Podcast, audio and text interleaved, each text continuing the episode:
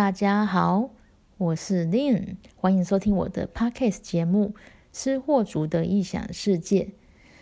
对，那这是我第一个 Podcast 节目。那其实自己本身也很爱吃，那我喜欢就是各地的小吃啊、美美食啊，或是说甚至是异国料理。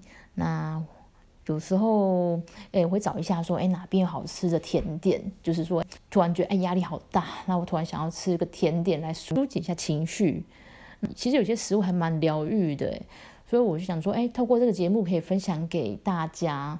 因为有时候就是你自己一个人吃，那你就是哎，可能顶多只能拍照嘛，你拍照下来，那你就是存在，可能就是哎上传到脸书跟大家分享，或是说你传到 IG。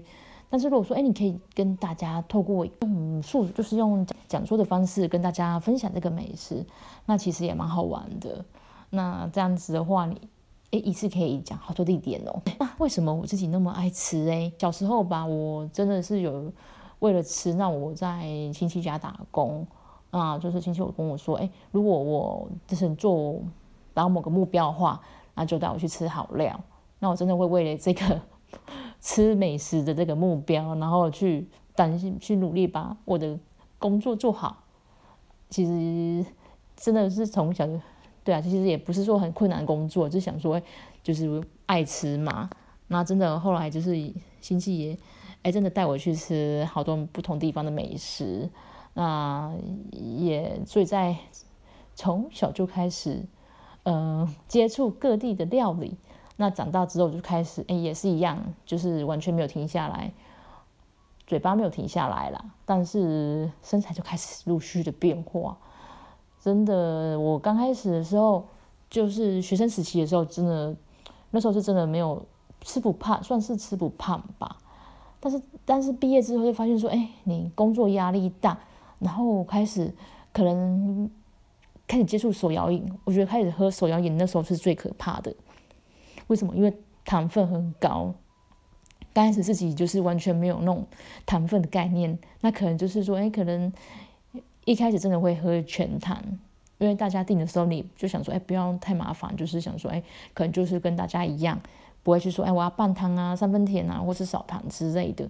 所以就是，哎，越饮料就是可能就是每次都喝一杯这样子，哇，那就是满满的热量，加上还有超高的糖分。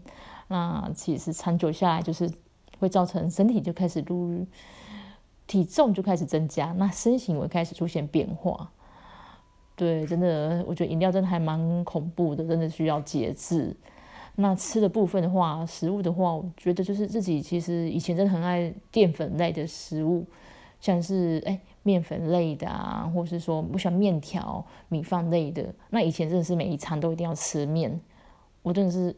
我妈以前都会煮面给我吃啊，因为她知道说我超爱吃面的。那各式这样的面啊，像沙茶面，她可以煮出啊，真的好好吃的沙茶面。像是她会加好海鲜啊，加肉片，甚至帮我就是升级成海陆套餐，哇，感觉还蛮赞的哈。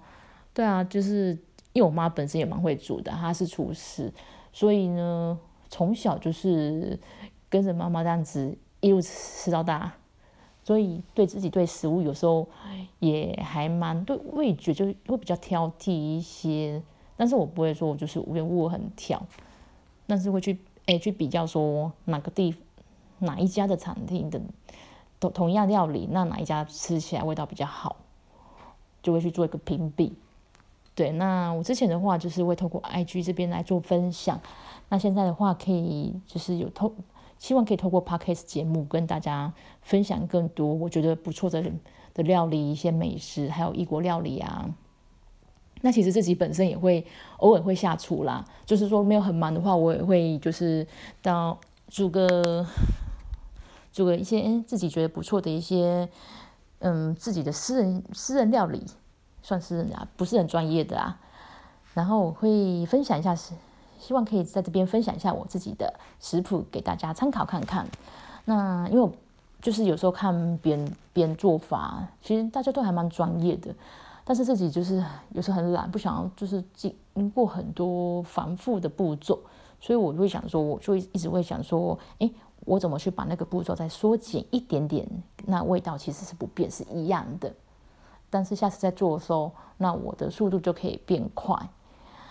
所以啊，我觉得哎，就是可以去研究一下不同的料理。那你可能就是做个几次，煮个几次之后，那就会慢慢有自己的心得，就知道说哎，怎么去改变它，那让它就是比较符合自己想要的口味。